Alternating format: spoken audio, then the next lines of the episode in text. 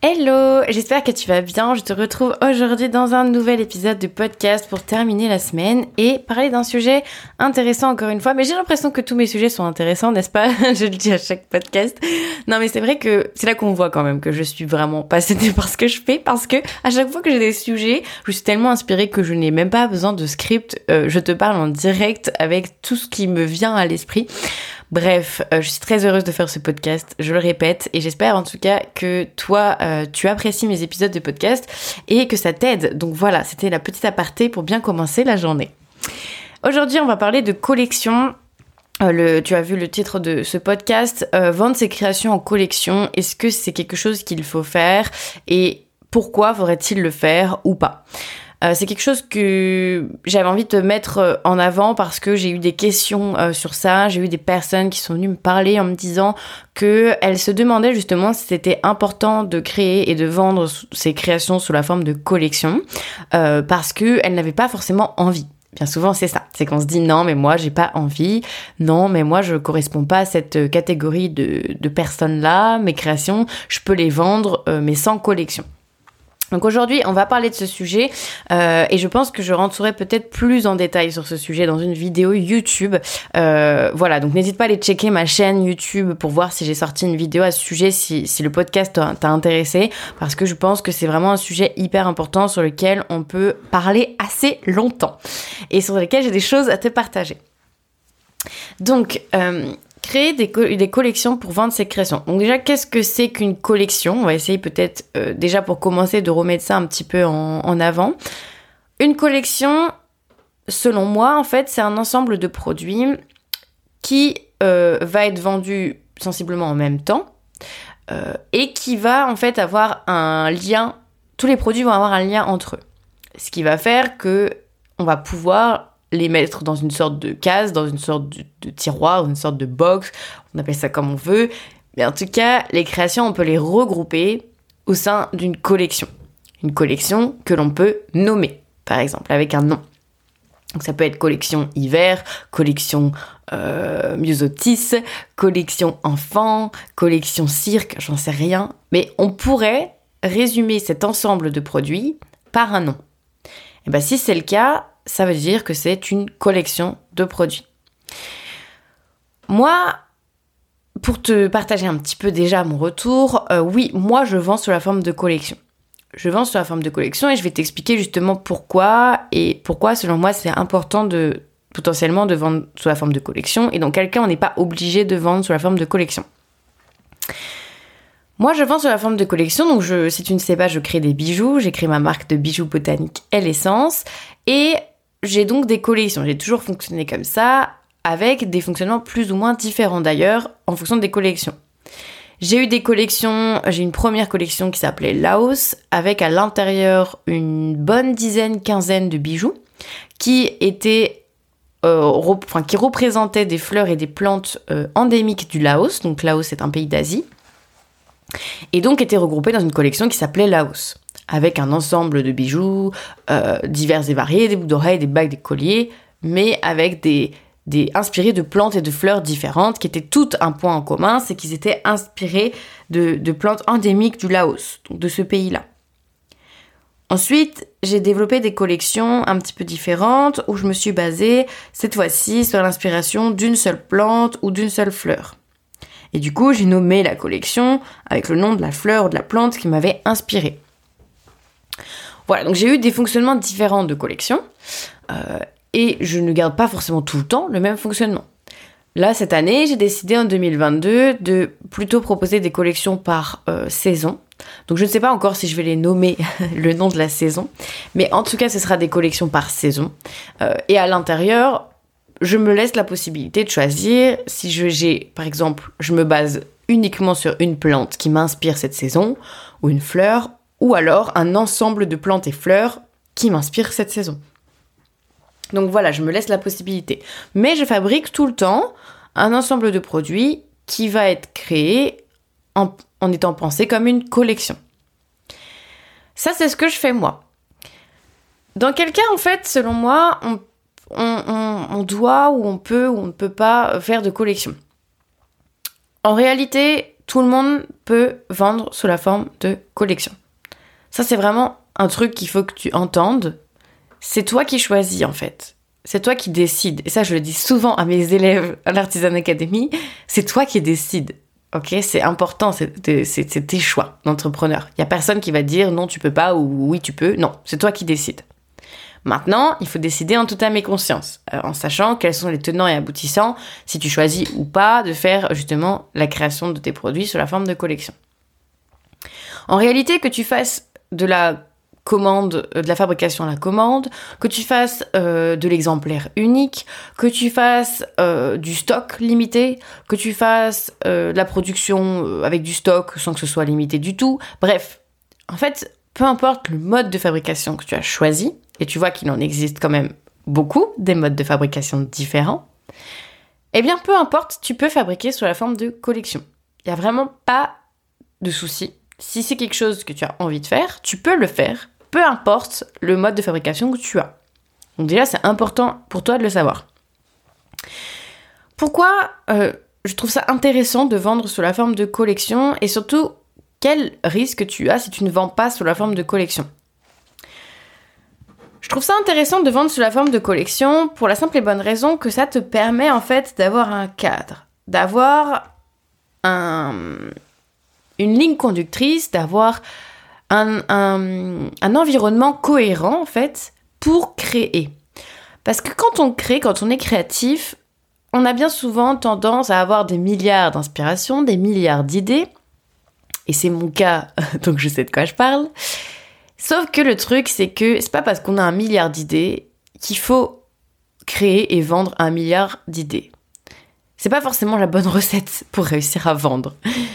En fait, dans la vente et dans le marketing, il faut être efficace. Ça, c'est un truc que je, dis souvent. Il faut être efficace et souvent, il faut aller à l'essentiel pour être efficace, justement.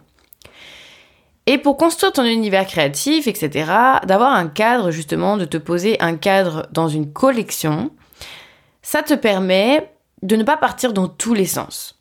Et ça, c'est un risque euh, et j'en parlais ce matin à une créatrice d'ailleurs, en, vocal sur Instagram, parce que je discute beaucoup avec chacune d'entre vous. Donc euh, voilà, n'hésite pas si tu as envie de venir discuter avec moi. C'est quelque chose que j'aime beaucoup faire, de parler un peu de vos problématiques, etc. Et ce qui m'inspire en plus à vous faire du contenu derrière pour vous aider.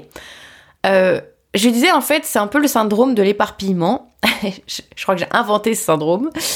Mais en vrai, c'est un truc que je vois, mais chez énormément de créatrices c'est de, on a tellement d'idées, on a tellement envie de faire de choses qu'en fait, on s'éparpille. Mais c'est valable dans la création, dans la communication, dans la vente, dans vraiment beaucoup, beaucoup de choses. Sauf qu'en fait, ça nous mène bien souvent à notre perte de s'éparpiller. C'est pas efficace, donc il y a rarement de très bons résultats. Et donc, le fait justement de créer un cadre pour créer, enfin, pour réfléchir à tes produits sous la forme d'une collection, d'un ensemble de produits qui va être cohérent, eh bien ça te permet justement de ne pas partir dans tous les sens. Ça te permet d'avoir une ligne conductrice et ça te permet de proposer justement des produits qui vont être cohérents à la fois pour toi, pour l'image que tu veux renvoyer de ta marque, pour ta vision des choses, etc. Pour ne pas que tu partes dans tous les sens au niveau de la fabrication, pour te faire gagner du temps. Enfin bref, il y a énormément, énormément d'avantages. Et ça permet aussi, en parallèle, à tes clients de comprendre tout de suite quel va être l'univers de ton entreprise, quel va être l'univers créatif de ta marque, et de rentrer dans ton monde en fait. Parce que il va pas être face à une multitude de produits complètement différents, mais il va être face à un ensemble de produits cohérents. Je t'invite à réfléchir euh, justement par rapport à ça, quand tu vas sur les marchés de créateurs, par exemple, ou quand tu rentres dans une boutique, les deux peuvent être valables. Mais on va prendre l'exemple des marchés de créateurs.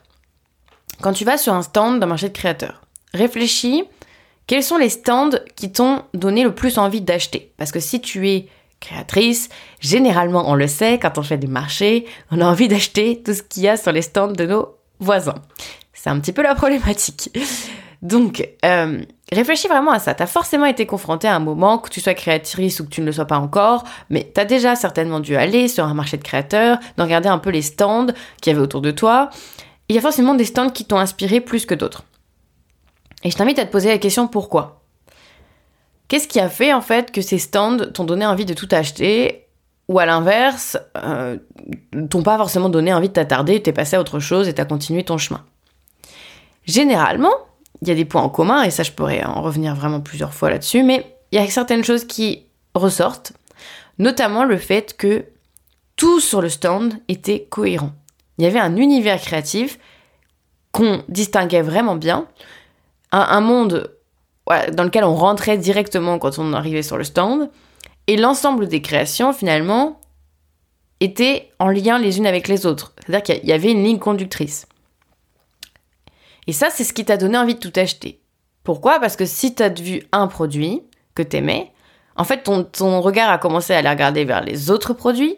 Sauf que comme les produits ont été créés en lien, sous la forme de collection, sous la forme d'univers créatif cohérent, bah en fait, t'as envie de tout acheter. Parce que tu te dis, ah, mais ça c'est beau, ah, mais ça aussi. Typiquement les carnets. Moi, j'adore les carnets, je suis une fan de carnets. Si j'aime l'univers de quelqu'un, euh, par exemple une illustratrice qui se met à faire des carnets, J'adore son univers euh, créatif, cette illustratrice, sa façon de faire ses illustrations, c'est toujours à peu près la même chose. Et en tout cas, j'adore. Mais par contre, ce qu'elle dessine, c'est complètement différent. Mais son univers, il est très reconnaissable. Bah en fait, elle va sortir des carnets.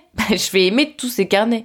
Alors j'aurai peut-être des préférences, bien sûr, puisque le dessin sera différent sur chacun de ces carnets. Mais ce sera pas des carnets avec des techniques, par exemple, différentes. Ce sera pas des carnets avec de l'illustration. Euh, un coup, ça va être de l'illustration style gothique, l'autre coup, ça va être une illustration un peu style dessin animé, et puis l'autre coup, ça va être une illustration euh, très poétique, euh, tout en légèreté, et puis un autre coup, ça va être une illustration très brute, en illustration en aplat. Bon, bref, non, en fait, je sais pas si tu vois ce que je veux dire, mais la personne, elle a gardé une, cohérence dans ses, dans ses illustrations. C'est à peu près toujours le même style d'illustration qu'elle fait. Et donc, bah, au final, ces carnets qu'elle fait avec ses illustrations, j'ai envie de tous les acheter parce que si j'en aime un, généralement, je vais en aimer d'autres à côté. Et c'est ça, en fait, la, puissance d'une collection, c'est de pouvoir te donner un cadre qui peut changer de collection en collection, mais au minimum, justement quand on a du mal à se créer un univers créatif, quand on a du mal à savoir quoi choisir pour créer justement son, son monde à soi et être reconnaissable, que les, autres, que les autres reconnaissent notre travail, si tu es dans cette situation, alors la collection va t'aider.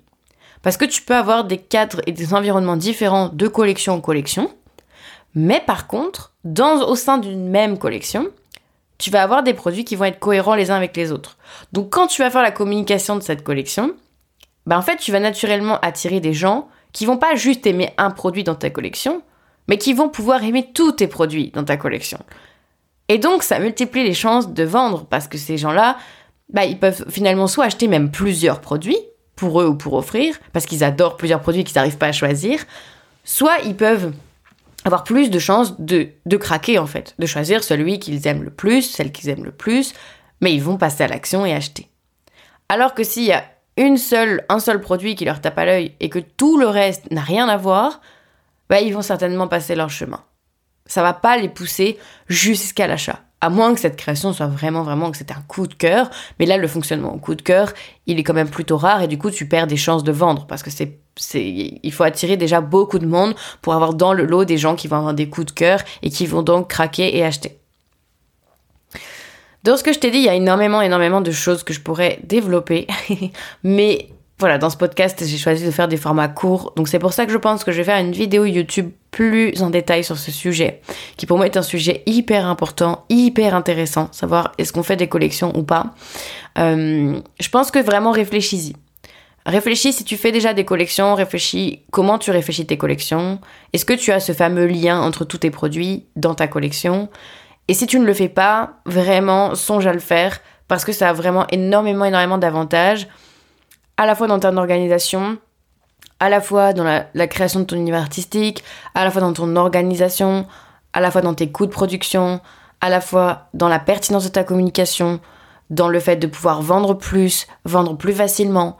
Enfin, comme tu le vois, il y a énormément, énormément d'avantages en fait à créer des collections. Donc c'est pour ça d'ailleurs que mon programme de formation se base là-dessus, où la trame de, mon de ma formation, c'est de créer une nouvelle collection ensemble. Moi, je t'apprends à créer une nouvelle collection. Et au fur et à mesure de cette collection qu'on va créer ensemble, je t'apprends en fait tout ça. Je t'apprends énormément de choses pour justement avoir tous les avantages de la création d'une collection et puis pouvoir le faire sereinement, attirer les bonnes personnes, vendre, etc. Mais la trame, c'est quand même de créer une collection. Parce que bien souvent, les créatrices euh, aiment faire des choses différentes et en fait créer au feeling. C'est bien de créer au feeling. Mais pour moi, créer au feeling, c'est un moment que tu fais quand tu fais une activité passion euh, en hobby. Quand tu as une vraie entreprise que tu veux faire tourner, il faut pas créer tes, produits, même si on parle pas de collection, il faut pas créer tes produits n'importe comment. Tu vas pas euh, créer, ah bah vas-y, aujourd'hui j'ai une inspiration, je crée un produit. Ah bah demain j'ai une inspiration complètement différente, je crée un produit. Oui, ok, mais tu vas pas vendre tous ces produits-là. Va falloir faire un tri, va falloir choisir, va falloir réfléchir, va falloir faire une stratégie. T'as une entreprise, ok? Une entreprise, c'est pas un, par miracle, tu vas pas faire des ventes comme ça en te levant le matin en ayant. À moins, il y, a des artistes qui arrivent. Il y a des artistes qui, naturellement, ont cette cohérence dans leur univers, ont un certain talent, et qui, du coup, peu importe ce qu'ils vont fabriquer, ça va avoir un lien, l'univers créatif va être cohérent, et en fait, ça va se vendre. Mais ça, bien souvent, ça arrive au bout des années et des années de pratique. Et c'est souvent des, des créatifs, d'ailleurs, qui se font connaître avant, après leur mort, quand on parle de, peintres, de choses comme ça.